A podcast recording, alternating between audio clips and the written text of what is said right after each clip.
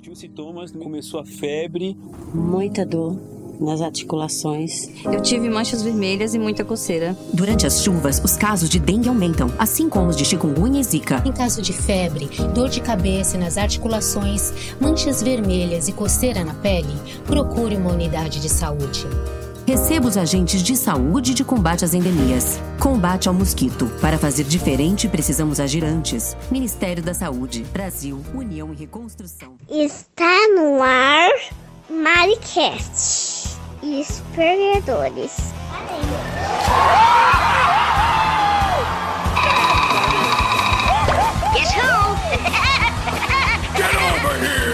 Anti-guerreiro Dai Leão! Fica bem. Eu sou o Homem de Ferro.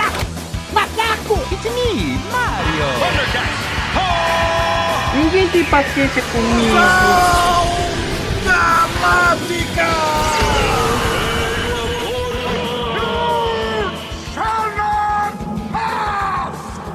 Não vai dar! Não dispenso não. Pode vir sem roupa e sem coração. Perna tá saindo lá também, tem que aproveitar e passar a pistola nela mesmo, tá certo ele. Agora sim, porra! Estamos no ar para mais maravilhoso episódio do Amaricast. Seu áudio tá uma bosta, Rodrigo. Episódio póstumo do falecimento do Aurélio, que infelizmente não aguentou a dengue hemorrágica. Mentira! Faz, meu amigo português. As cinzas vão ser jogadas lá num valão daqueles lá de Portugal. Ou na caixa d'água do vizinho dele, que provocou a dengue e matou ele. É, hoje estou aqui eu, claro. Dalmir, Felipe, provavelmente alguém que vai brotar aí. Se você já escuta, você já conhece a gente. Se você não conhece, foda-se. É, tá bom, né? Falem aí, pauta safada, quem vai falar primeiro, quem não vai falar, impressões. Você, tá, você tá de rosto, você que tem que coordenar, caralho. E sempre ele começa a porra do, do podcast lá pra baixo, né, cara? Ô miserável. Porra, mano, parece que tá em depressão, caralho. Rodrigo, cocaína, quando você cheira, é pra você ficar alegre, cara. Não é pra você ficar chorando, não. É, mas depois do efeito baixa aí, deixa a gente pra baixo. Mas então, é... puxa aí logo o primeiro, porra. A gente Tá, tá, então, voltando, a gente tá voltando, a gente tá voltando depois de um longo verão, carnaval, né? Todo mundo saiu, bebeu, usou droga. Bom, curtiu pra caramba, alguns ficaram doentes, eu fiquei doente. Essas viroses pós-carnaval, um monte de gente aí tá fudido. Surto de dengue no Brasil, no Rio de Janeiro, em Rio das Ostras, Covid voltando. Ou seja, tá uma maravilha, né? Então, não espere muita animação da gente. Vai, Marcão, fala logo, desgraça, logo primeiro aí. Tá, mas antes de eu recomendar, eu acho engraçado que o cara fala que sífilis é, é virose. Vai, Mas, mas en- enfim, enfim, né? A minha recomendação é uma coisa antiga que acabou de entrar no Netflix, tá? Que é a série do House. Na época que passou, eu parei de assistir na metade da sétima temporada, não lembro porquê. E nem vi como termina, mas eu sei o final. Eu sei o final, eu sei como que é o final, mas eu não assisti pra, ir- pra ver o final, entendeu? Mas foi esse, aquele final piegas, aquele final de dúbio. Mas é uma série muito boa, é uma série médica, para quem não conhece, de um cara que ele é especialista em diagnósticos. Que ele só mete a mão na massa quando a pessoa tá morta. É, a galera tá. A galera dos seus 20 e poucos anos agora tá descobrindo House, né? Tem muita molecada descobrindo House e a gente tá passando pela mesma conversa que a gente teve lá atrás do, do moleque achar que é muito legal ser babaca é, igual House e outros personagens de série e filme, né? Sim, porque é, é descolado, ser é um imbecil que tira sarro de todo mundo e é um super gênio mesmo sendo um grande imbecil. É, mas, mas o House, é, é, a, a despeito do, dessa, desse traço de personalidade dele, que é. Que, que, que dentro da série é todo justificável, né? Ele, na verdade, ele, ele não é um cara a ser. É igual Thomas Shelby, pô. Eles não são caras a, a serem admirados e endeusados e replicados. Eles estão completamente destruídos por dentro. Eles são esse tipo de pessoa porque eles são. Eles estão destruídos. Então, você assistir a série de verdade sem, sem muita preocupação com, com os casos médicos impossíveis, né? Porque a, o House trabalha é, é, na, na, na, beira do impossível, né? Ele pega o caso com menos chance de acontecer remotamente, 0,001% de chance de acontecer, e ele faz acontecer. É, ele faz acontecer para você falar assim, caralho, nossa, para você ficar impressionado. Ele te prende a sua atenção por isso, mas e, tipo... a, a, e toda aquela questão, né, aquele paralelo que eles fazem com, com o Dr. House ser o, o, o, Sherlock Holmes e o Wilson ser o. O, o quê? O Wilson é o Wilson do, do Sherlock Holmes. Watson, né, o Carlão? Watson, é. É, então. Aí, seu Watson, tirando esse paralelo, mas a questão é, são os relacionamentos pessoais, né? Essa questão que o House tenta se curar através de, de uso de remédios, ou, ou, ele vai mudando através da relação dele com os funcionários, com os, com os, os, os pacientes, e você vê que às vezes barra numa impossibilidade de cura e fica nessa, é, nessa, nessa questão assim. E House é muito maneiro por isso, cara. Eu, eu mesmo, foi semana retrasada, eu de bobeira assisti dois episódios, assim, tava fazendo nada, lembrei, porque eu tenho um livro aqui que, que fala da, da, da série, e eu, porra, tava folheando o livro, eu lembrei desses dois episódios. Um é que, que é um cara que usa uma combinação de remédio, de, de, é, de remédio e álcool, e um xarope lá para ficar burro, porque ele se, ele se apaixonou por uma garota que era, digamos, né, tem inteligência mediana e ele era tipo moleque gênio, sabe? Ele era tinha o tipo cérebro do Big Bang Theory. Ele tinha o cérebro do Einstein assim, entendeu? Então ele ele percebeu que para suportar a, a, a, convivência com essa garota que era abaixo da média, era só, ele tinha que se drogar a ponto de ficar burro, entendeu? Então a, é, o nome do episódio é Ignorance is Bliss. Então ele, a ignorância é uma benção, né? Então ele ele só suporta ela porque ele se bota no mesmo patamar dela, assim. E a outra foi. Desse uma... episódio. É muito foda. Muito maneiro. E tem um outra que é a, meni... que a mulher tá, ela é. Ela fez aquela remoção dos seios, né? Porque a família dela, ela, tanto corria risco de ter de ter câncer nos seios e tal, e ela fez a remoção. E acontece lá, óbvio, né? Aqueles bagulhos maravilhosos na medicina que o, o as, as, células do, do, dos seios dela migram para outra parte do corpo e os cânceres se, se desenvolvem em outra parte. São episódios bastante bacanas, assim. Mas, né, você vê, nesses dois episódios, você vê a incapacidade do House de agir como uma pessoa normal, né? De, nossa, o cara preferiu ser burro e encontrar o amor do que ser inteligente. Eu nunca faria isso. E o outro da mulher que, que arrancou os peitos, mas depois disso virou uma Kenga porque arrancou os peitos, mas não, não, não queria ter o contato, o contato é, sentimental com ninguém. Então é, é a, a, medicina acaba ficando em segundo plano, né, no, no House e, e é maravilhoso por causa disso, né? Eu não e você vê de House porque é exatamente coisa de hospital. Eu não aguento mais ver esse negocinho de hospital que acaba nunca. Ah, Felipe, eu assisti House na tá época que saiu. de Grey's Anatomy. Ninguém não. aguenta mais, Felipe. É, Grey's Anatomy, Plantão Médico. Plantão Médico acho que durou 20, 22 anos, mano. Médico pra caralho. Mas assim, Felipe, o House, eu não assisti essas porra dessas séries médicas, né? Pra falar que não, quando eu era moleque, eu assistia na Globo Plantão Médico, quando passava na Globo quando o Jorge Clooney tinha cara de morto-vivo, né? É, é bem nessa fase do George Clooney mesmo. E, e, e, assim, o House, se você prestar atenção, o House é o Rodrigo, tá ligado? É a mesma ah, coisa. Ah, é um cara destruído, babaca com todo mundo.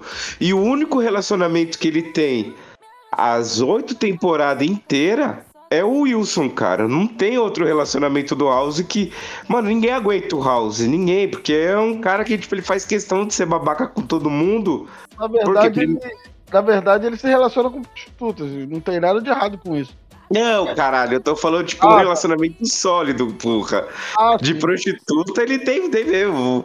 Tanto é que a despedida do Chase lá da despedida de solteiro, a primeira coisa que a Cameron falou foi: não deixa o House fazer.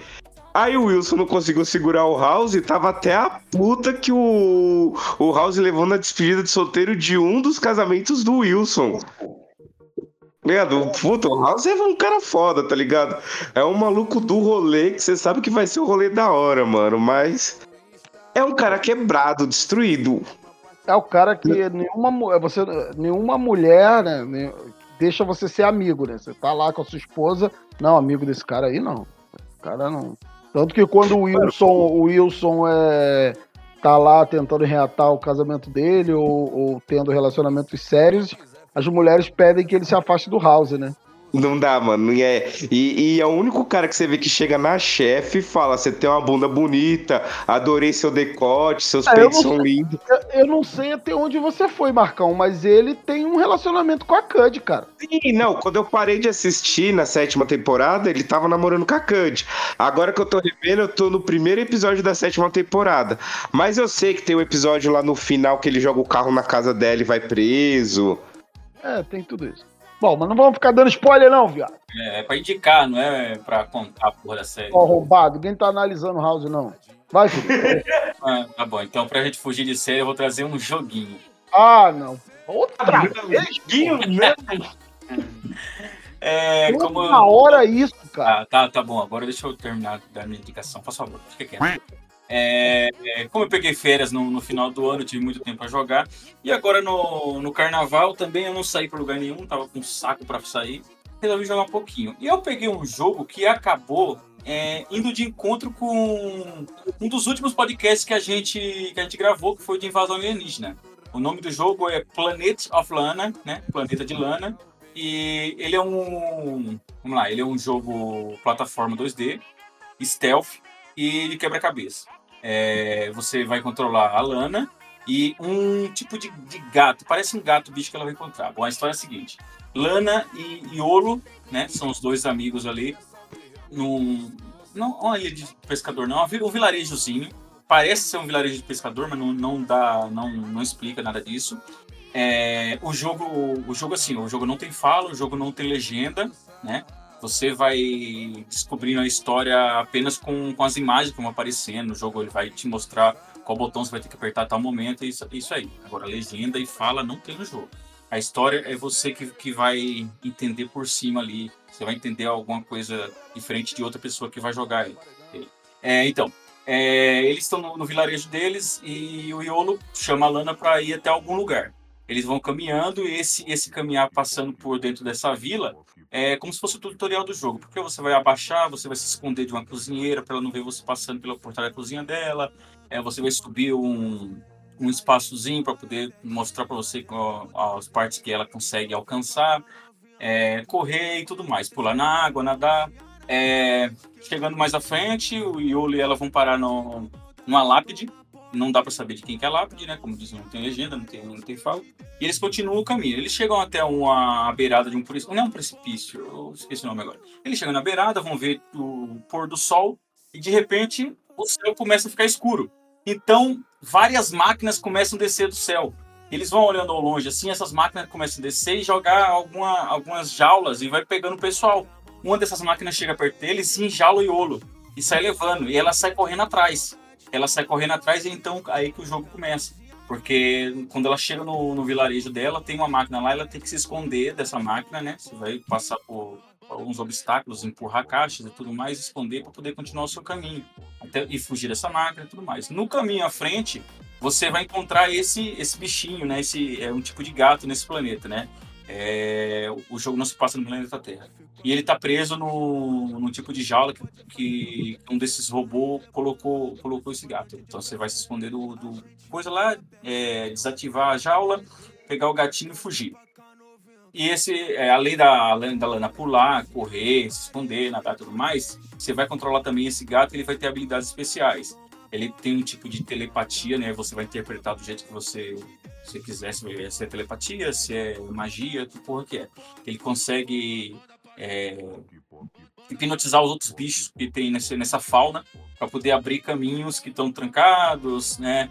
É, ou então enfrentar inimigos e, e tudo mais. É, se vocês procurarem aí a imagem do jogo, vocês estão vendo? Alguma coisa? Eu, é? o Eu não Eu não tô vendo nada, não. Do que, que você tá falando aí, pô? É pra Ô, abrir filho- imagem. Filha da puta, você não, não, não grava com o Google aberto não pra ver as coisas? Não, eu não. Eu não vou jogar mesmo. É um fila da puta mesmo. Mas então, Entendeu porque eu falei que essa porra é o House, mano? Ignorante do caralho. então, o jogo ele tá na Steam, não, não tá muito caro. Dá pra, dá pra comprar e jogar. Ele não é um jogo muito longo, dá pra você terminar ele num dia se você tiver paciência. E o gráfico dele é muito bonito, né? Um pixel art diferente. Ele tem, tem uns personagens meio 3D, só que como o jogo é 2D, você não consegue ver, né? Aquela, aquele negócio muito artificial de jogo. Essa é a minha indicação de joguinho. Ok. Edalmito?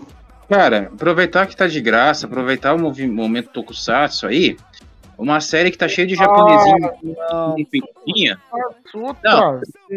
Não, a melhor parte, Rodrigo, é formado por atrizes pornôs japonesas. Presta bem atenção. opa, me dá o nome. Garo. Tá no YouTube. Procura. Eu acho que quase todas as temporadas de Garo estão no YouTube. Metade do elenco é atriz pornô, é modelo. É tudo mocinha que costuma aparecer com o peitinho de fora. É, é, é ouro, é ouro, é, cer- é certo. Tem no YouTube, tá de boa. E as imagens mais picantes geralmente tem nesses é, é, News Actor ou outros seriados de Tokusatsu. É aquele Tokusatsu que você assiste assim, não com a esposa por perto. É cheio de violência, mulher pelada, é 10 de 10. Se você assiste Tokusatsu com a esposa por perto, você- Não, e o detalhe, o Garo, ele pega tanto os caras assim que nem o Rodrigo, né? Que não nega uma necessidade com a mão, quanto os mancheteiros saudosos, porque no Garo já apareceu o Magari, já apareceu o Change Griffon, apareceu o cara de Sentai mais, mais novo, mais novo, entre muita aspa, tá? Porque cara de série de 10, 12 anos atrás. A história é uma história muito boa. E tem muito peitinho, sim, tem muito peitinho. E o bom é a gente consegue ver de maneira oficial no site do, do no próprio YouTube mesmo. Ah, porra, vão se foder vocês, vai. É, quer ver peitinho, que não sei o que. Vai no X-Video, caralho. Aí, vão é, Aí a série é interessante, a série é interessante porque tem peitinho, porque tem atriz pornô. Porra! Ah, vamos dar o cu, porra. Eu falei que a série tem umas tramas foda. É. Só pra você ter ideia, o, o cara que é o Garo é o cara que tem o título de Garo, que lutou pra ter aquela armadura. Sim, eu conheço a história do Garo, eu 400 conheço. cavaleiros. Cara, Tá bom, você tá conhece a história, você sabe que o bagulho é bom, mano. Ah, eu sei que é bom, mas você vai, vai falar, ah, não, porque tem atriz pornô, porque aparece peitinho. Porra, tá, pa- parece que tem. Parece que tem três Rodrigo na porra do, do podcast, Não, não, caralho. não, não. Quem falou de atriz pornô foi o Edalmi, e o Edalmi tá tentando convencer o Rodrigo. Aí é como diz o outro, né? É um plus a mais. Não tem que convencer, não tem que convencer o Rodrigo, não, porra. Tem que convencer o ouvinte, o Rodrigo que se foda. Que isso, rapaz? Porra, tô aqui de boa vontade. Ah, Então, eu vou aproveitar, vou falar a minha indicação. É. Ô, caralho, que barulhada. Marcão, bota esse microfone no mudo aí. Tá no banheiro, porra. Que fui virar aqui o Tá hambúrguer. gravando mijando, Lazarento. Não, caralho, eu fui fritar, virar o hambúrguer, ele fez mal. Caralho, ninguém respeita mais, cara. Bota essa porra no mudo aí, porra. Já pus, É. viado. Então, é, eu assisti um filme chamado Suncoast. É, assim, não tinha indicação prévia nenhuma, eu só assisti porque tenho. Eu de vez em quando eu entro lá no, no, no IMDB pra ver o que que o. que que lá o, o irmão gêmeo da, da esposa do. do Walter, Walter White lá tá fazendo, né? Aí eu vejo, como eu sou fã desse cara, o de Harrison, eu fico procurando quais são os, os- os próximos lançamentos dele. Aí eu vi lá que tinha esse filme. Acho que ele é da plataforma Hulu, né? O, o Hulu, não sei, não sei tá associado a quem, se é a Disney. A Disney já comprou. Eu sei que por aqui tá no no- nos canais Star, né? Star Plus aí, da, da- da Fox Disney, que é também tudo a mesma merda, né? E eu tava, eu tava li assim a sinopse mais ou menos assim desse filme aí fui assistir. É o seguinte, né? Esse filme ele é, é auto semi-biográfico da acho que é Laura Shin, que é a diretora do filme, né? É pouco ali da história da vida dela que ela dá uma modificada, dá uma fantasiada, uma floreada de uma menina que mora com a mãe e porque o pai é falecido e elas têm um irmão que tá com câncer cerebral terminal. Então, essa é a história real da vida da, da diretora, né? Que, que, depois escreveu o roteiro e tal, dirigiu o filme. E, e essa. Aí eu já não sei te dizer se aconteceu mesmo nesse período ou ela aproveitou o momento histórico, que é da Terra Esquiavo, né? Que estava em coma e o marido entrou na justiça a pedido dela mesmo, né? Para desligar os aparelhos. Não, ela pede para desligar os aparelhos caso alguma coisa do tipo tivesse acontecido com ela e o marido entra na justiça para não desligar e fica a briga da justiça contra o marido e da, da Tero Esquiava, todo mundo sabe o, o, desfecho que a justiça ganha e é desligado o aparelho que mantém a alimentação dela enquanto ela está em coma lá. E ela, né, já estava morta mesmo, morre de vez, né, porque ela não queria ficar sendo mantida em vida. Então, eu, eu não sei dizer se se, se, se isso aconteceu, essa coisa da família dela acontece nesse período, mas ou se ela só agregou para gerar um para gerar ali a, a, história, né, o storytelling do filme. Então é, é, é um filme que é, é baseado na menina, na irmã mais nova, né, que teve essa infância toda com o irmão, uma infância maravilhosa. Quando eles estavam na adolescência, o menino desenvolve câncer cerebral e, e vai perdendo todas as funções do corpo até que eles vão para essa colônia de, de é, cu, cu, cuidados terminais, né? Essa colônia que se chama Sankosh. E ela fica ali enquanto a mãe tá, tá com um luto prévio, né? Um luto antecipado, é, porque já perdeu o marido e, e, vai perder o filho, que é o filho mais velho. Foi é, a mãe mesmo diz ao longo do filme que foi a primeira coisa que ela aprendeu a amar e tudo incondicionalmente. Então a mãe já tá naquele luto, já tá lidando com aquela, com aquela situação de querer passar todo momento com o filho, esperar e estar tá do lado dele é, quando ele partir, mesmo que o cérebro dele já não esteja respondendo, ele já não esteja mais ali, né, né com a cognição ali naquele momento, ela ainda tem, ela acredita que ele, que ele a escuta, aquela coisa toda. Então a menina, é, é, ela estuda num colégio muito bom, né? Porque a mãe se sacrifica, trabalha pra cacete e tal, então ela estuda num momento muito bom.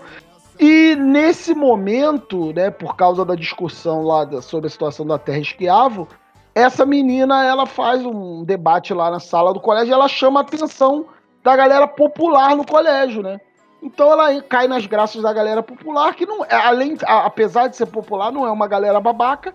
E a garota começa pela primeira vez, depois de muitos anos, a viver uma vida normal. Então você vê é, é, a criança, né? Porque ela é uma criança, uma pré-adolescente, brigando com a responsabilidade de, de ajudar a mãe, de cuidar do irmão nesse momento, mas com a liberdade, com a vontade de viver, de, de ser uma, de ter uma infância normal, uma adolescência normal, de começar a namorar, de ter amigos de verdade. Então, é, o filme ele todo explora toda essa relação do luto, da responsabilidade, da criança tentando encontrar o equilíbrio entre responsabilidade e viver. E o Woody Harrison aparece ali para dar um, um contraponto, né? Porque a, tanto a menina quanto a mãe, elas não, não, têm religião e, e acho que a mãe e a filha, ou a mãe e a filha, acreditam até, ou desacreditam até um nível em coisa, questão de espiritualidade e tal, sabe? Que o garoto morrer, acabou e tal. E o Woody Harrison é um dos caras que tá na frente da, da lá, é, fazendo protesto através de alguma instituição religiosa lá, alguma igreja, para não desligar os aparelhos, porque ele tem um caso também que a esposa dele teve um aneurisma, morreu e ele foi tocado pela, pela, pela situação da Terra Esquiava e ele foi lá brigar para não desligar os aparelhos. Ele acaba vendo a menina, essa menina precisando de ajuda e, e é, ajuda, né? Conversa com ela, faz ali às vezes o papel de, de, de pai, mostra para ela que é, situações da vida, né? Como ela é, dá uma perspectiva para ela de, de como ela pode lidar com as situações da vida, estende um braço, a mão para a menina que naquele momento não tem ninguém, né? Porque a mãe tá 100% focada na questão do irmão. Então é isso, cara. É um filme muito maneiro. Ô, Marcão, eu não tô dando spoiler, não, Marcão. Deixa de ser burro. O moleque já tá. Começa o filme com câncer terminal, seu arrombado. Ele vai morrer. Não adianta você escrever no chat aí que eu tô dando spoiler, não. O moleque vai morrer. A gente sabe. Aí, aí aparece o Thiago aí pra encher o saco aí. Então a gente sabe que o moleque vai, o moleque vai morrer. Porra, se você procurar o, no- no- na história, você vê que o moleque é morto. A história de vida da diretora, seu animal. Isso não é spoiler, não. Então o filme se foca muito nisso, sabe? Na história da, da menina, nas decisões que ela tem que tomar, né? é, é, em, em face da, de continuar a viver e, e, e a morte, né? Então é. Porra, é um filme simples, cara. É um filme simples, nota 7, pra passar de ano, 6,5, 7. É, Sankosh, tá na Star, é da Disney, Hulu, sei lá. Tem o Woody Harrison. E a menina, cara, eu esqueci de falar isso. A menina é a menina do The Last of Us, é a filha do Joey que morre no, no começo lá. É a mesma menina. É spoiler também é isso, né, Marcão? Vai se fuder, pô. Vai, fala o próximo, a rota pentelho aí, vai. Pode ser o Thiago que acabou de entrar mesmo. Posso, posso aproveitar ali uma crise existencial da minha filha que não quer fazer prova amanhã e tal, e passar rapidinho? Dá, Só pra dizer, vai. Sim, vou, vai lá. vou seguir, vou seguir o Felipe dessa vez. E vou indicar. Aliás, boa noite, senhores, tudo bem? É, eu vou indicar. Eu, eu tava esperando um tudo bem, e você? Eu vou indicar pra vocês. Desculpa, eu não ouvi. Tiago, a gente Os se fala o dia Os inteiro, Guardiões Thiago. do Globo. É Oi? joguinho, é? A gente se fala o dia inteiro, Thiago. Você tava esperando boa noite, tudo bem? Vai se lascar, pô. Tem uma Dia temática inteiro. no podcast, né? Tem uma temática no podcast. Eu Eu começar acordo- por fora, ninguém precisa saber, querido. Inclusive, acordo as fotos. mandando- eu deixa abaixo, acordo- deixa abaixo. Acordo mandando a rola pra você. Vai, segue. Ah, continua. Mas, inclusive, da, da Salomé lá, a mulher, Mu- essa, é Salomé Munhoz, depois procurem. Indicação do Rodrigo. Não, não é não, não, é não, não. Invencível, os Guardiões do Globo, numa tradução que eu não sei se tá certa, é um joguinho gacha, a qual a história basicamente e é: tem alguém criando clone dos heróis e causando confusões, e agora uma galerinha do barulho terá que resolver isso daí numa história totalmente. Nada do, oh meu Deus, equipe de cinco pessoas, aí você faz lá o gacha, atirar o personagem, evolui, vai por capítulo, tem 20 capítulos, se eu não me engano. Cada capítulo tem uma média de 30 fases. As primeiras são as mais fáceis, tem menos, e depois, se você aprende a jogar, começa, entendeu? Sim. É aquele tipo de as primeiras fases você, é, você tem as vidinhas pra gastar, não tem? É, não, não, esse não. Esse, enquanto você conseguir jogar. Só que assim, né? Claro que chega uma hora que os caras barram você, né? Então, aí você tem que. Você tem que upar o personagem e tal, né? Jogo gato, eles vão forçar você a gastar, entendeu? Sim. Que nem, por exemplo, Como eu tô na fase mobile, né? 10, 30. É, todo jogo mobile, né? Então, ele força você a gastando e tal. Já tem pack de 250 conto. Você tá maluco? Ligado? Não, eu não. Eu não pago. Cara, eu não pago, eu não pago esses packs de gacha. Nem CDZ, cara. E olha que, né, já todo mundo sabe de cabeça aí que eu sou fã. E eu não pago, não. Cara, 250 é jogo de Play 4. Ou um ano aí, seis meses de Steam. E não, é S Plus. Eu penso não. Mas aí vem aí pra dizer que nem eu falei, dei uma participada aí, fazer uma, um, um jabazinho desse invencível aí, que eu tô gostando. Até quando eu não sei. Mas o legal é porque dá pra jogar com os parça, né? Então. Mas é isso, é jogo gacha. Já saibam.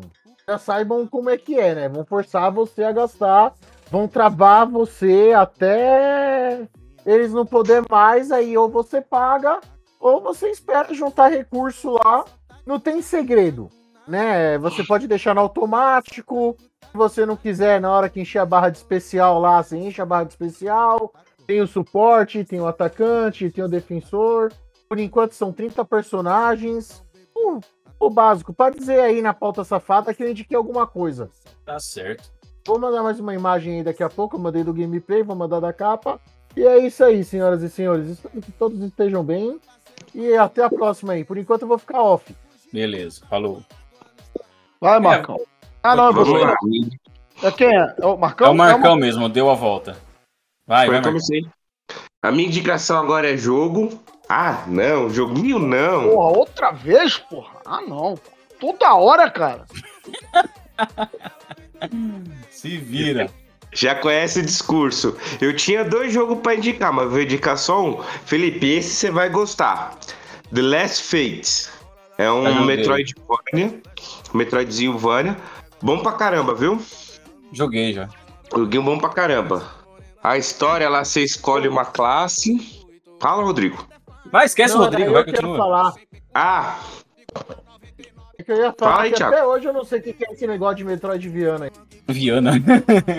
Metroidvania é o seguinte, é um geralmente é um jogo 2D de plataforma que você vai percorrer um mapa e algum lugar desse mapa tá, tá bloqueado porque você precisa de um determinado é, algum Habilidade. item ou alguma habilidade.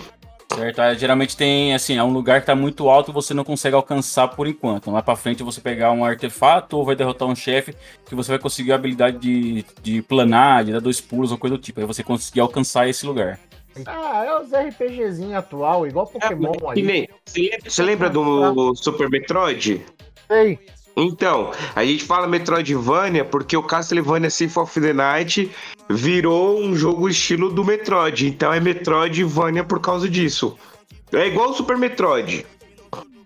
É, porque ele, na verdade é um estilo, é igual Pokémon. é um estilo que incorpora os, do- os dois jogos, né? Dois jogos que marcaram, assim, que foram revolucionários, que é o, o Castlevania e o, e o Metroid. Então, eh, esses jogos de plataforma 2D são, se baseiam muito no que foi estabelecido por esses dois. Então, é, basicamente, aí vira Metroid. Chupinhou alguma coisa dos dois, virou Metroidvania. É, que nem o Power aí.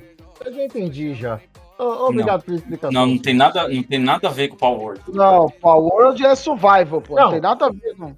Não, o Power que eu quis dizer aí foi porque juntou também o Pokémon, aí juntou as armas também e fizeram outra coisa aí. Agora, oh Juntou meu Deus, é revolucionário. Juntou um piroca. O Power Word é fusão de Zelda, Pokémon com Ark. Então não tem nada a ver. É, não, é por isso que eu tô. Porque como o Rodrigo citou é, a parte da fusão aí, chupinhação, foi a mesma coisa. Eles chupinharam e fizeram um novo jogo. É, a parte, a parte importante que a, gente, a parte importante que a gente explicou pra você, você não pegou nada. Você pegou só a parte que não importa. Vai, Não. Marcão. Ah, termina Não, lá. eu não entendi. É Pokémon. O Pokémon tem hora que você tem que ter o cut lá pra passar. E aí você tem que dar mó rolê pra encontrar. Aí depois que você pega o cut, ou depois que você pega o fly, você pode ir pra qualquer lugar. Eu não entendi.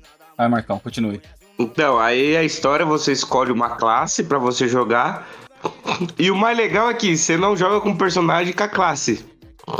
Se você escolher mago, se você escolher ranger, se você escolher espadachim, você vai jogar com um cara sem arma nenhuma, sem porra nenhuma. E vai seguindo o jogo. Hum, Não sei qual foi a brisa dos caras, não sei por que que eles brisaram nisso. A única coisa que difere é nos status. Mas em quesito da jogabilidade em si não muda absolutamente nada. Aí tem a menininha que você fica dando a- as almas que você pega, no maior estilo Dark Souls. E vai explorando o mapa, abrindo o castelo. Aí tem uns dragão que você tem que destruir.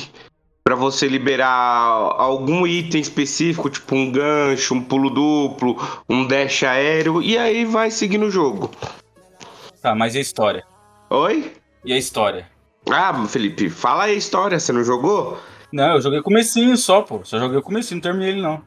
Não, a história é que você vai ter que liberar o povo lá que tá preso lá na cidade e destruir lá o todos os demônios que apareceu. E tem uma mulher que soga, suga toda a alma. Até o que eu, que eu cheguei qua- quase 70% do jogo, eu não finalizei ele. Entendeu? E até a parte que eu vi tava ne- nesse embrulho aí. Tem na Steam, tem na, no- na PSN, tem na, no, no Xbox. Tem na pirataria.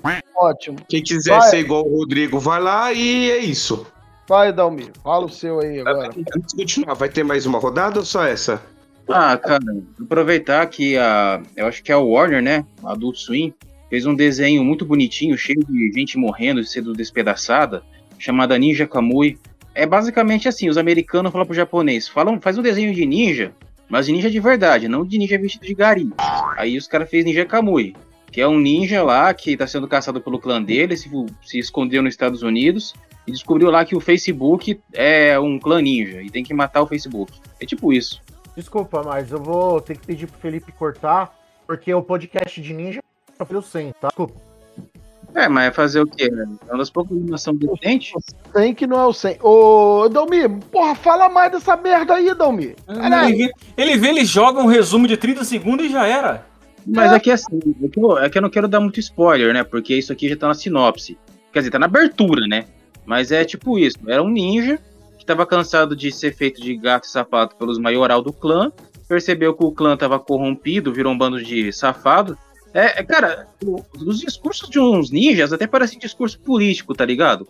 Fazemos tudo pelo Japão, é pela graça do Japão. Não, é pela graça do seu bolso, tá ligado? Ninja ser patriota, ninja isso, ninja aquilo.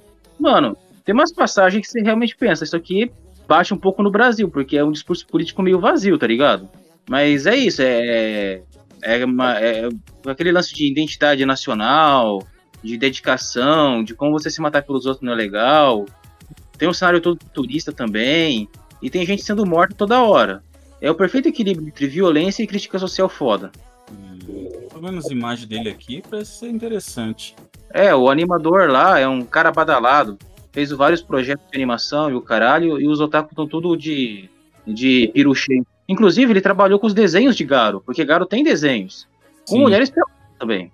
Ou seja, esse cara sabe animar mulher. É, mas vem aqui, esse, esse é aqueles, aqueles anime que toda hora ficavam mostrando cortando braço, cortando perna e tentando ser o mais sangrento possível. É, porque, vamos, é, vamos ser sinceros, isso é feito público americano. Não tem como você olhar para isso e não dizer que esse japonês fez isso pro público americano. É, é bem menos um produto interno e mais um produto externo. Porque ele é muito anos 90, assim, tá ligado? É, mas ele, ele deve ser baseado naquele Kamui antigo, né? Ah, você fala da- do, do Ninja Kamui original, que era lá um menininho índio que vira um. Isso. É, o Ninja Desertor. É, eu, eu também pensei o mesmo. Só que aqui parece que. né, Eu não sei se tem a ver a, a mesma coisa, mas é que esse aqui tem a ver com futurismo. É, boa parte da história nos Estados Unidos, tá ligado? Sim. Deve ter, acho que deve ter alguma homenagem, mas no geral eu senti que é bem diferente. Ele parece muito mais o derivado do Ninja Kamui lá dos anos 70, que é o Strider, que é um ninja lá com espada de plasma fatiando gente. Porque esse ninja também tem espada de plasma fatiando gente. Ah, tá. Então não deve ser mesmo. E esse Ninja Kamui antigo que eu tô falando aí tem um filmezinho até maneiro, viu? É um filme coreano. É, nossa, tá em coreano. É, é. Bom, o diretor coreano faz tudo sentido. É dos criadores do Lobo Solitário, né? O, o clássico, tá? O clássico. Esse Não, que o Felipe eu- falou agora que tem o live action. É, acho que. Não, os casos do Lobo Solitário, o máximo que eles fizeram foi, um, foi alguns outros trabalhos, mas com samurai. O Kazumi Koki e o outro lá, eu acho que eles só fizeram coisa mais clássica. Com ninja, eles só faziam ninja apanhando. É, aqui é a lenda de Kamui, né? Isso. É, o Ninja de Kamui. É, que é o Shanpei Shirato. É, o Lembrei Shanpei. agora, é, olhando. Olhei agora aqui, olhando no Google. Ah, pelo que eu tô vendo aqui, tem um monte, né? Muito bem. é, vamos continuar? Tá, Posso bem. ir? Ah, você? Vai, fala. Sou eu, sou eu. Fique, fique quieto agora. É o seguinte, é, lá no grupo lá eu tinha pedido. Hã? Falou de dois joguinhos, não? Não, eu não vou Ah. falar de joguinho. Como eu tinha falado lá no grupo lá, eu pedi indicação de, de tablet, né? Porque não, o iPad tá muito caro. E eu, e eu acabei comprando um tablet grande, porque eu queria voltar a ler algum HQ. E eu pedi também pro pessoal me indicar HQ que não fosse de heróizinho. Eu achei vários. Mas, mesmo não querendo ler HQ de heróizinho, eu acabei encontrando um que me chamou a atenção. Que é A Realeza Mestres da Guerra. Bom, é, no mundo onde é, o sangue real, na verdade, acaba fazendo uma mutação né, nas pessoas, elas ficam super podero- poderosas. Então, essas linhagens é, de, de reinados do, ao redor do mundo são as únicas pessoas que têm superpoder no mundo. E durante muito tempo, eles, esses reis, eles subjugaram o povo, né? Só que conforme o tempo foi passando, veio a Revolução Industrial, é, é, o, a criação do comunismo e outras coisas, o povo começou a se, reve- eh, se rebelar contra esses aristocratas, né? Esses, esses reis que, que tinham esse sangue poderoso, esses superpoderes, e começaram a fazer emboscada, né? Eles, eles fazem até um, uma menção na França, né? de- decapitando o rei, não. E essa história se passa durante a, a, Segunda Guerra Mundial, né? Na época da Segunda Guerra Mundial. E conforme foram acontecendo revoluções no mundo, né? O povo começou a se rebelar contra esses reis. É, eles entraram num acordo para não usar mais esses poderes, né? Para para que o povo né, acalmasse e não atacasse mais eles. O rei da Inglaterra come, é, começou com a história de dizer que os filhos deles não, é, eles e os filhos deles não nasceram poderosos por alguma falha genética. Eles acabaram ficando sem os poderes, só que era mentira. Isso tudo foi para esconder para poder manter o povo controlado. entre eles, é por isso. É. Só, é, então, só que os outros reis também sabiam disso. E tinha um acordo entre os reis não usar esses poderes. E entre eles, o mais poderoso era o japonês, né? Era o imperador japonês. Então ele falou: ó, é, tá rolando essa guerra e eles não podem usar os poderes, porque se algum deles é, usar o poder, o imperador japonês vai entrar na guerra e vai acabar com todo mundo. Ele é super poderoso. Durante uma viagem para os Estados Unidos, né, a, o, um general americano pede ajuda do, do, do rei e tal. É, um dos o príncipe, né, que é o irmão mais novo, vê né, um, uma situação lá de uma cidade acabada, ele, ele acaba se revoltando, vendo pessoas mortas, ele acaba usando por, os poderes dele. Aí acaba se descobrindo que, na verdade, os, a linhagem real da Inglaterra tá com superpoderes, sim. Então eles participam de uma ofensiva na guerra. É, não lembro se é Pearl Harbor, é algum lugar assim. Então o imperador japonês manda o filho dele falar para eles: ó, esconde essa porra para usar os, os poderes de vocês, porque senão eu vou foder com a vida de vocês. Só que nessa, nessa, nesse encontro deles, é, tá o irmão mais velho, que é um folgado, um bêbado desgraçado, não quer saber de nada, só quer saber de comer a mulherada. E, e for, se for do resto, se for do povo. Esse, o irmão do meio, né, na verdade, que, que é o irmão mais novo, ele tá revoltado de ver pessoas morrendo e tem a irmã mais nova deles.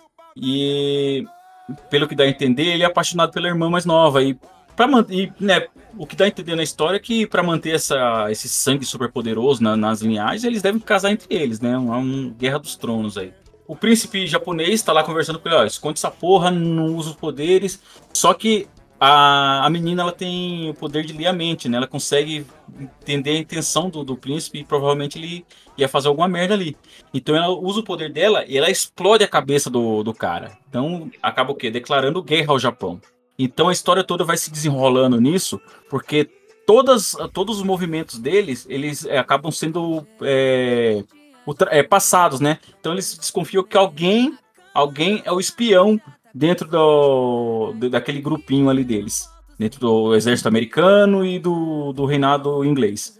Então a história vai se passar nisso, eles procurando, né, quem que é o, o espião dentro, dentro deles ali, e a guerra rolando, eles é, na, nas investidas contra o exército japonês e tudo mais. Tem algumas cenas que mostram o poder do, do, imperador japonês, ele realmente é super poderoso, super foda. Tem a noção que eles não têm, eles não têm a mínima chance contra ele. É, eu não queria, não queria mesmo HQ de heróizinho, todo saco cheio dessa porra, quero usar HQ diferente e tal. Mas essa vale a pena pelo contexto da guerra e negócio da linhagem, né?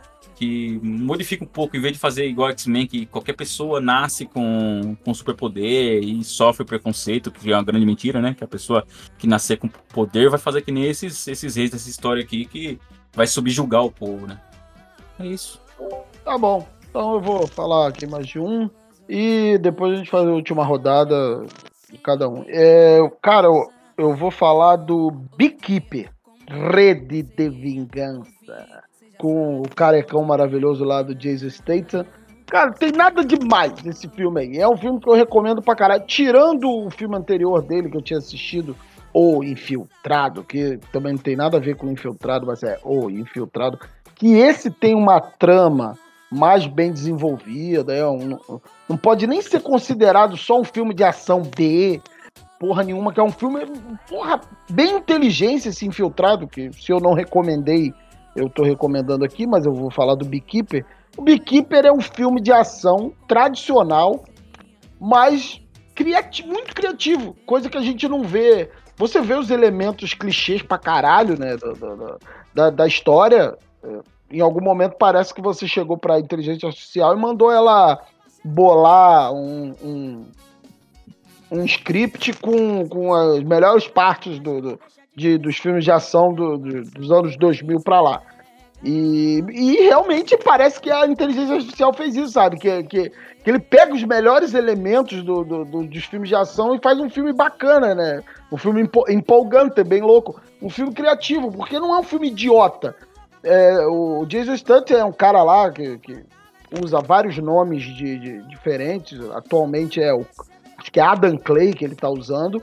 E ele é um beekeeper. O que, que é um beekeeper? Beekeeper é o, o apicultor.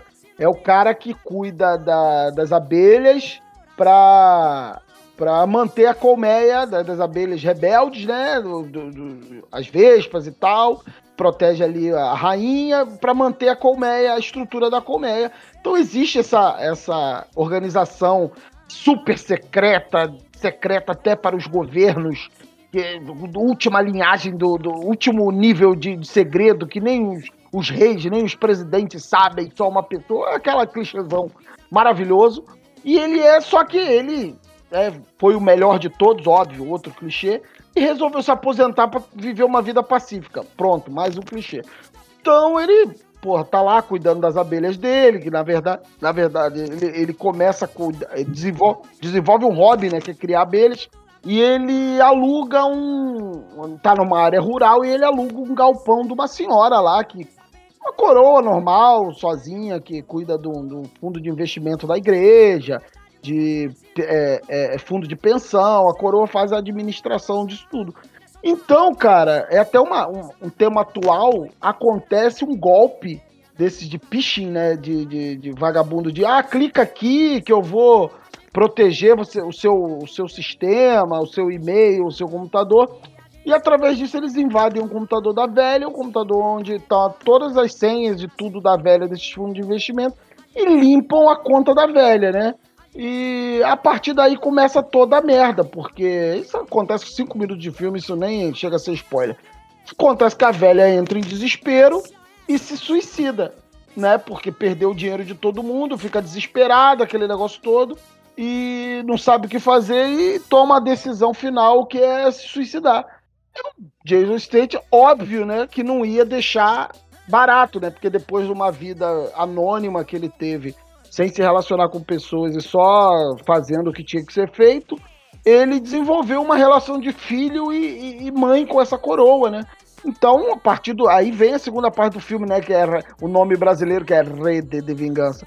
Aí ele, ele decide que isso não vai ficar barato, que essa galera que se aproveita, seja por meios cibernéticos, seja por outros meios de pessoas vulneráveis, dessa vez ele vai fazer eles pagarem e vai, e vai deixar, vai dar um recado. Meu irmão, daí em diante, começa aquela maravilhosa violência gratuita de qualquer filme de ação. O Jason Statham corta dedo, enforca as pessoas, estripa, mete a porrada em todo mundo com a mão, pega um batalhão inteiro, quebra todo mundo na porrada, dá tiro, dá metralhada, dá facada, dá espadada. Ele toca o zaralho o filme inteiro. Eu não vou me alongar, porque afinal de contas é um filme de ação. Mas é um filme maravilhoso. Chega, vai chegar uma hora que você, óbvio, que você vai falar, você vai chegar aquele, você tá, vai estar assistindo o filme, a porradeira tá, tá comendo, vai chegar um coroa perto de você e vai falar assim: pô, mas que mentirada, hein, porra? Óbvio que é mentirada, caralho. É um filme. É, não é tão. não é- assim, ele é nível John Wick. John Wick ainda começou muito sóbrio e depois surgiu, né? Terno, a prova de bala, o cachorro biônico, ninjas que pega bala com a mão, a porra toda que o, que o John Wick perdeu o prumo ali. Perdeu pra alguns, né? Pra mim ficou perfeito. Então ele é um filme de ação que, que, que porra, é, ele beira o lúdico mais em um momento pra você saber assim, é, né? Porra, esse cara aí é pica. É a maneira dele dizer pra você, esses exageros é a maneira dele dizer pra você que é, cara, é, é, tem, tem gente nessa vida que a gente não pode mexer mesmo, né?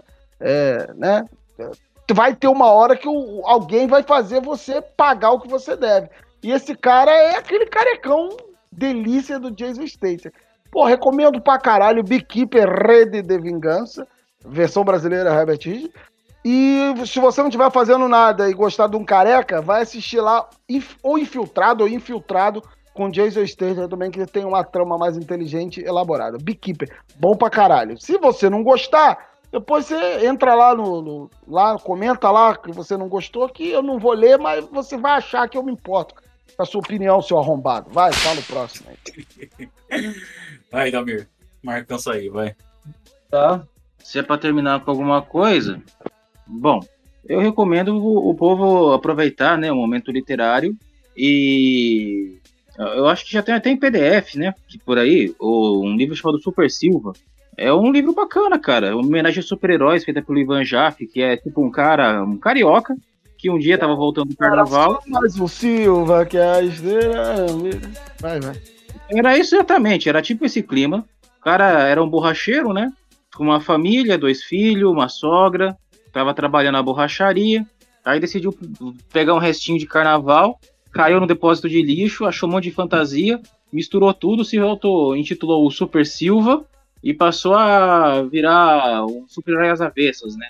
Ele era o guardião da, do Rio de Janeiro, resolvendo problemas com a milícia, desmanche de carro, Assim, se vocês puderem, como é que fala, biblioteca da sua cidade, ou via PDF mesmo na internet, achar esse livro para ler, é um livrinho curto, coisa rápida para ler, mas que poderia virar um excelente filme, viu? Ia ser um filme bem rápido, bem ligeiro, porque é aquela coisa, é como, é como ler um gibi, é bacana. Ah, tá. Ele não, não é um HQ, é um livro mesmo, né? É um livro que presta muito respeito às HQ. É tipo o Kubanacan em forma de livro. Ah, tá. Tô ligado. Eu tô vendo a, eu tô vendo a imagem dele aqui, é, é como se fosse um Mussum, né, cara? Vestido com um monte de roupa. É o Mussum salvando o Rio de Janeiro do crime organizado. Pela, pela capa parece ser maneiro. E é muito, puta que pariu, eu já li essa merda umas 30 vezes, cara. É difícil saber se aqui ele é o Mussum ou o Rodrigo. Ah, é, bom, é carioca, preto, tá fantasiado, vive se fudendo. É, Ah, é preto, então não é Rodrigo, não. Isso é racismo, hein? o cara ele era vascaíno. Não, não, não, é botafoguense. Nossa, sim. Ah, depois manda aí pra gente, que a gente dá uma conferida rapidinho de ler. Nossa, ele só tem. Acho que ele tem menos. Acho que ele tem no máximo umas 120 páginas, cara. 120 páginas tem. Tá bom, Edalmir, fala mais aí, agora me interessou essa porra aí. Mas assim, é bem bacana, porque a primeira aventura dele é totalmente a- a- aleatória. O jeito que ele consegue a parte da armadura dele, porque ele realmente ele tem uma. é, Ele vai, ele vai construindo a armadura dele aos poucos com sucata que ele vai achando por aí, né? E tem crítica familiar, crítica social, crítica. Nossa, mano, esse livro foi escrito nos anos 90. E a quantidade de crítica social que ele faz no Rio de Janeiro é atemporal. Porque critica pastor, critica governo, critica o Botafogo. Ah, não, o Botafogo tava bem nessa época. Critica. Nossa, o. Deixa Porra, eu ver. tô, tô tendo bastante tempo mesmo. O Botafogo tá bem. É Foi lançado, Maravilha. foi lançado ano passado? 1995 ou 98. Botafogo campeão brasileiro. Nossa, faz tempo, Nossa. né? É. Né, mas, cara, o, o jeito que, o- que a polícia age, entrando na favela, atirando em todo mundo, o jeito que o cara faz pra se livrar do, da- dos bandidos, o jeito que os bandidos se faz pra se livrar dos bandidos, o jeito que a polícia se faz pra se livrar da polícia. Mano, é, é- é assim, essa coisa foi escrita, sei lá, 30 anos atrás, ainda continua atual. Porque o que a É. polícia faz até hoje, os jogos de poder interno, É. Talvez, talvez tenha diminuído por, eh, com, com a, né, a obrigação, obrigatoriedade aí das câmeras dos uniformes. Mas eh, hoje a polícia passou o cerol no alemão de novo lá, matou gente pra caramba. Ou seja, né, nem com as câmeras dá uma, dá uma diminuída nisso. o livro, ele fala muito do- da tendência do brasileiro de exagerar. Porque o mito do Super Silva vai crescendo, é que nem aconteceu com a Bel PS. O pessoal vai exagerando, exagerando, exagerando, e o cara vai na onda, vai na onda, vai na onda, tá ligado? É, brasileiro, tem, brasileiro tem a mania doão, né? É engenhão, é chiqueirão, é itaqueirão, tudo, tudo brasileiro é maior do mundo. É, é, é isso que vai acontecendo, né? O, e também a questão da ascensão e queda do Super Silva. Cara, é tipo. o- sério, tem momentos que parece a queda de Pô, Murdoch. Não vai dar spoiler não, Edalmi, porra. Não. Ao invés de, é, tipo, tem momentos estilo a queda de Murdoch, só que ao invés de ser, sei lá, 20 edições, são tipo 20 páginas, e é, uma- e é tão fluido que chega a ser tranquilo, tá ligado? Tipo assim, quem escreveu esse livro conseguiu em poucas páginas o que a Marvel faz com sagas que se arrastam por anos, tá ligado? tá ótimo. Vai, Felipe, fala o. Não, minha, vou deixar eu dar minha última indicação. Já indiquei um jogo, indiquei um HQ, que fazia tempo que eu não lia. E eu quero indicar uma série que estreou esse mês, né? Foi esse mês que. Não, esse mês não. É, foi esse mês. Estreou na Netflix, que é o House of Ninjas, né? A Casa de Ninjas. É, como o nome já diz, né? É uma casa de ninjas. É uma família ninja que tenta viver uma vida normal. Eles não querem viver como ninjas, porque isso vai ser contado ali no começo da, da, série. É, na última missão deles, o filho mais velho, o filho mais velho deles, acabou morrendo nessa missão. É, deixa eu só fechar a janela aqui, que meu gato tá vindo aqui, vai me atrapalhar assim, filho da puta. É, e ele é um drama, ele não, não é uma série de, de ação, ele é um. Quer dizer, ele tem ação, ele vai ter as lutas dele, assim. Mas, em geral, assim, ele é um drama da família que quer viver uma vida normal. Só que eles ainda seguem certas regras do, né, do, do, do clã ninja e do, do, escritório, que é um, um grupo ali que não, não explica até o final da série, não explica de onde que é esse grupo, mas são eles que controlam os ninjas e dão a missão para eles. É, por exemplo, os ninjas não podem ter um relacionamento amoroso que não seja uma coisa combinada, né?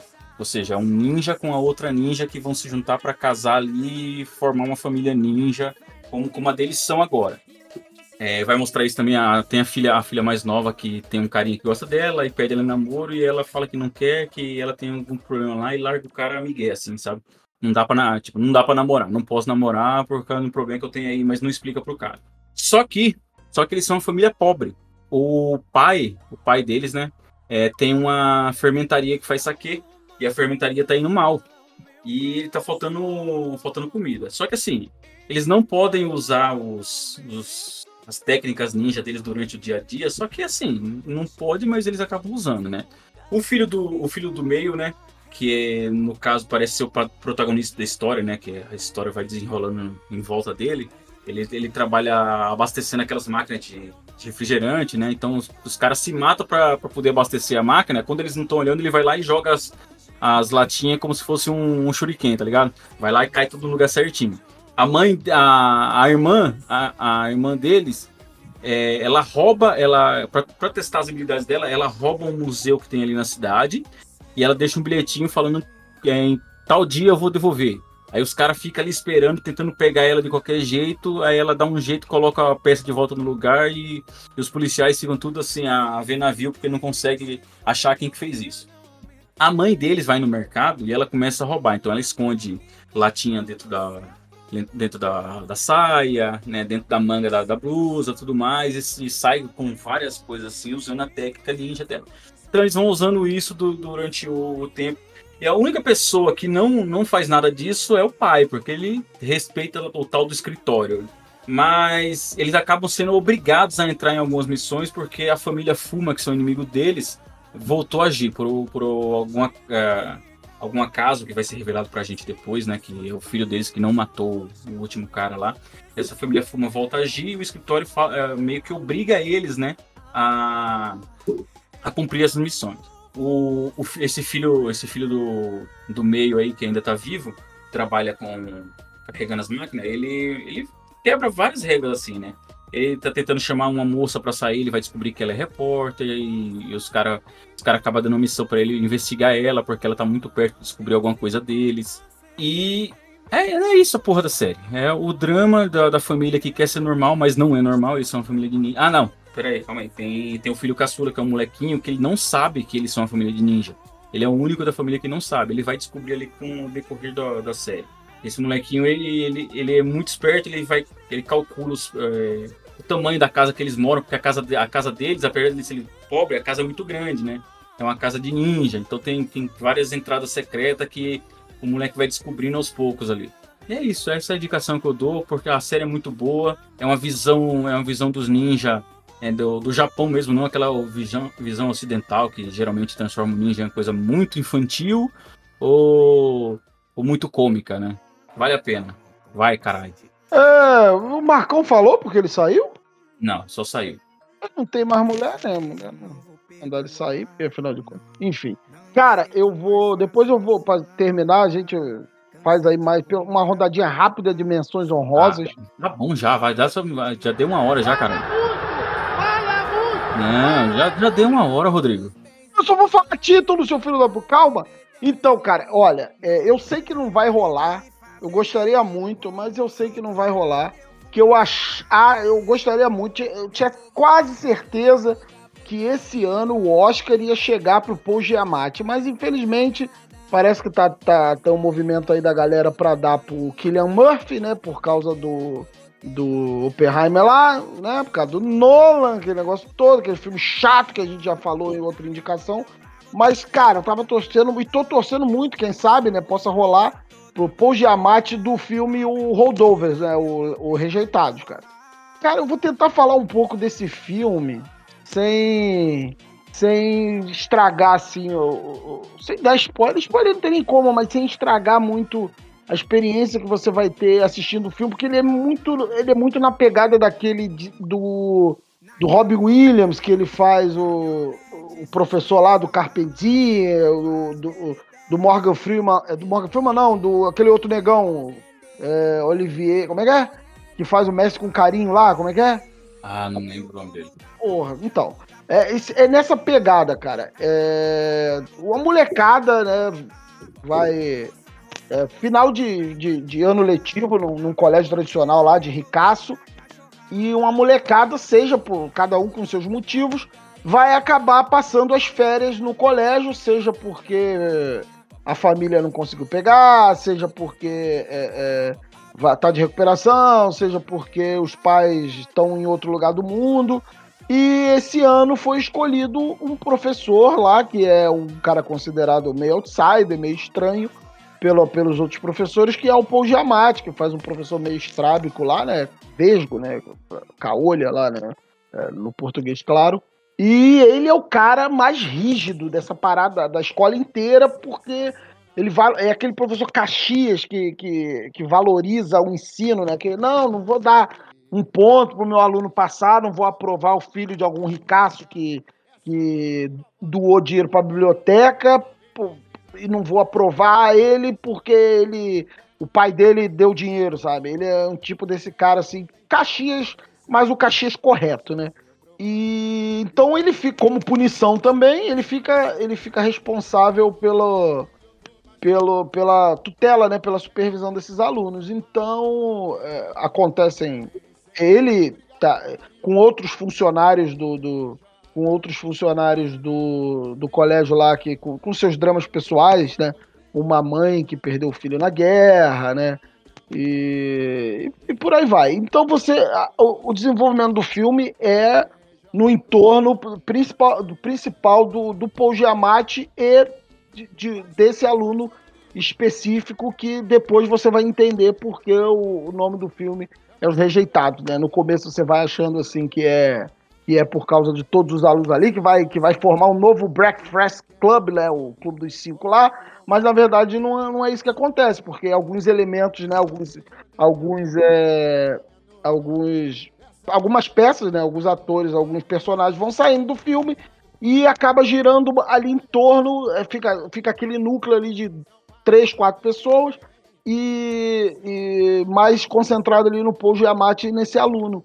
E é aquilo, cara, é a história de, de, clássica de professor, de tutor, de aluno com problemas e, e, e, eles vão se conversando através de situações cômicas inusitadas, é, é, é dramáticas e, e, cômicas ao mesmo tempo você vai conhecendo mais a personalidade do professor, uma atuação primorosa do Paul.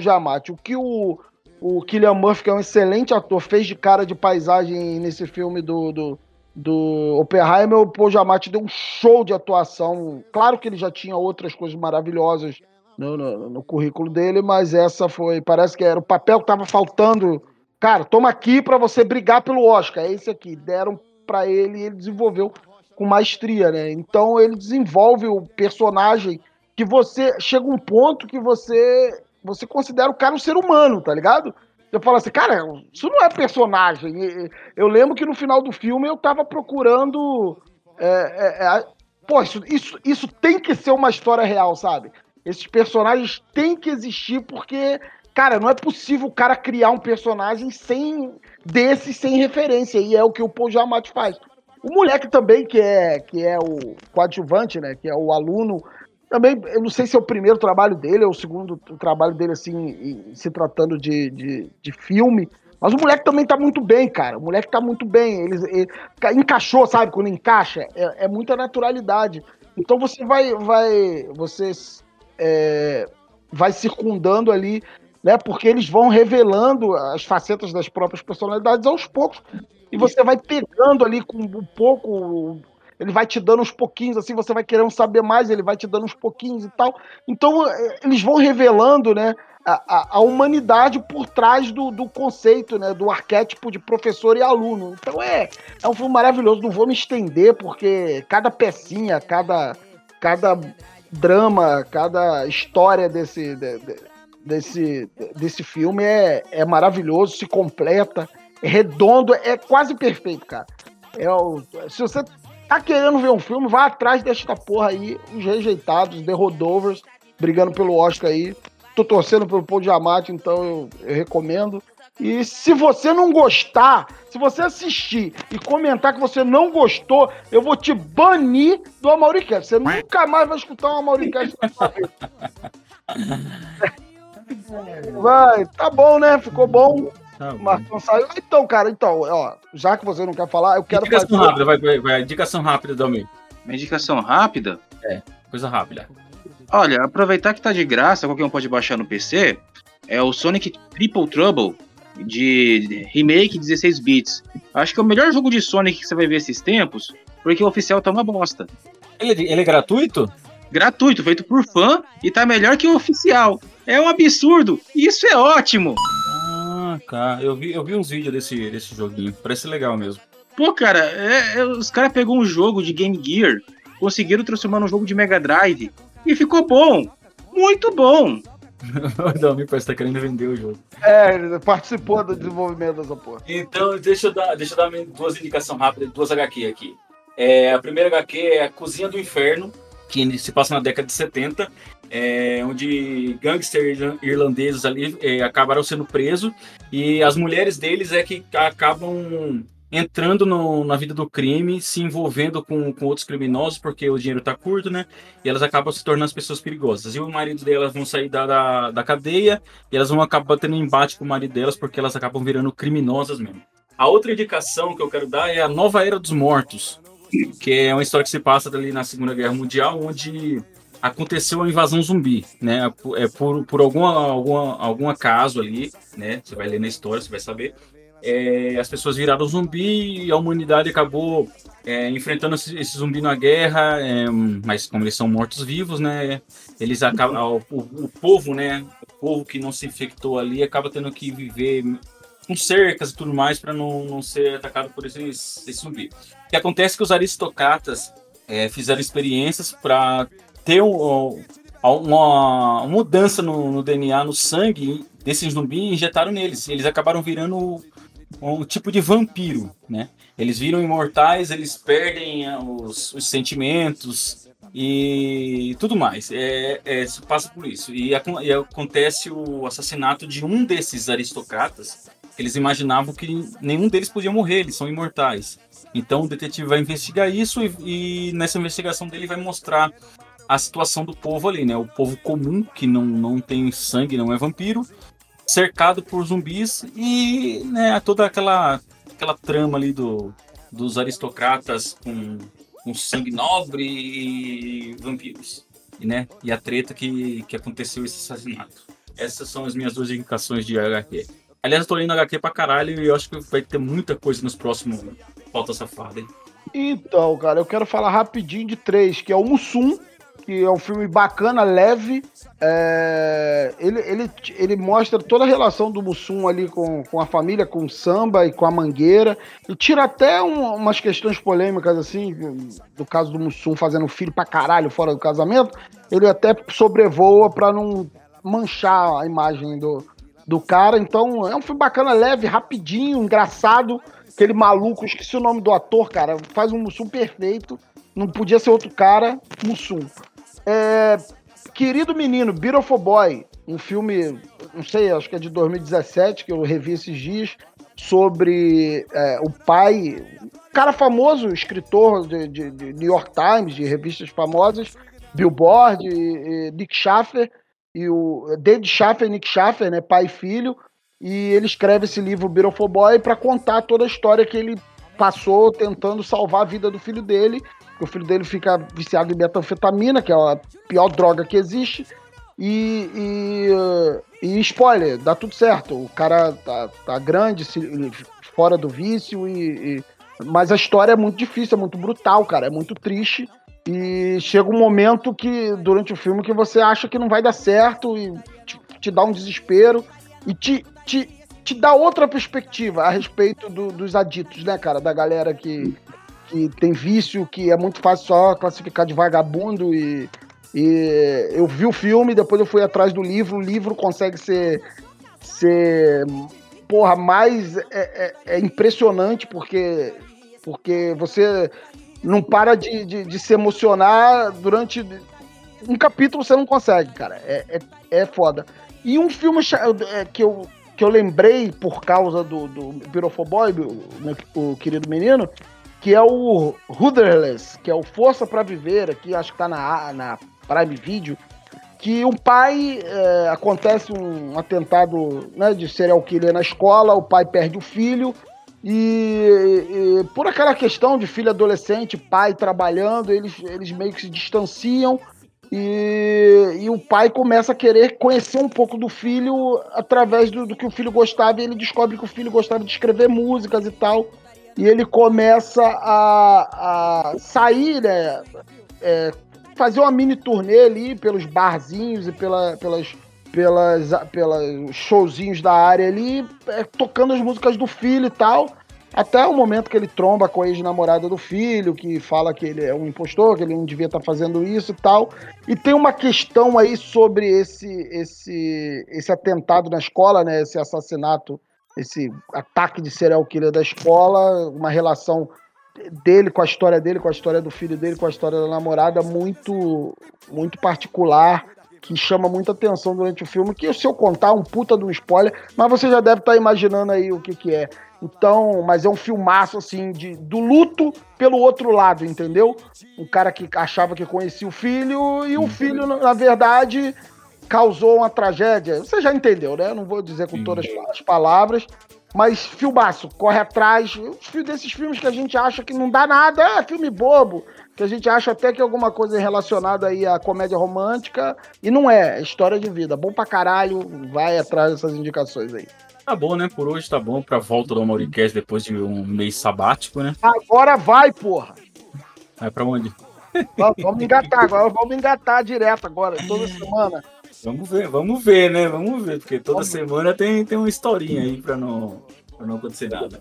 É, para terminar, o Edomir, deixa um recado pessoal aí, terminando o podcast. Não sejam preconceituosos e, por favor, façam sexo anal e não fiquem fazendo. Meu é, Deus! termina! Termina, Felipe! tchau, tchau. Falou pra você.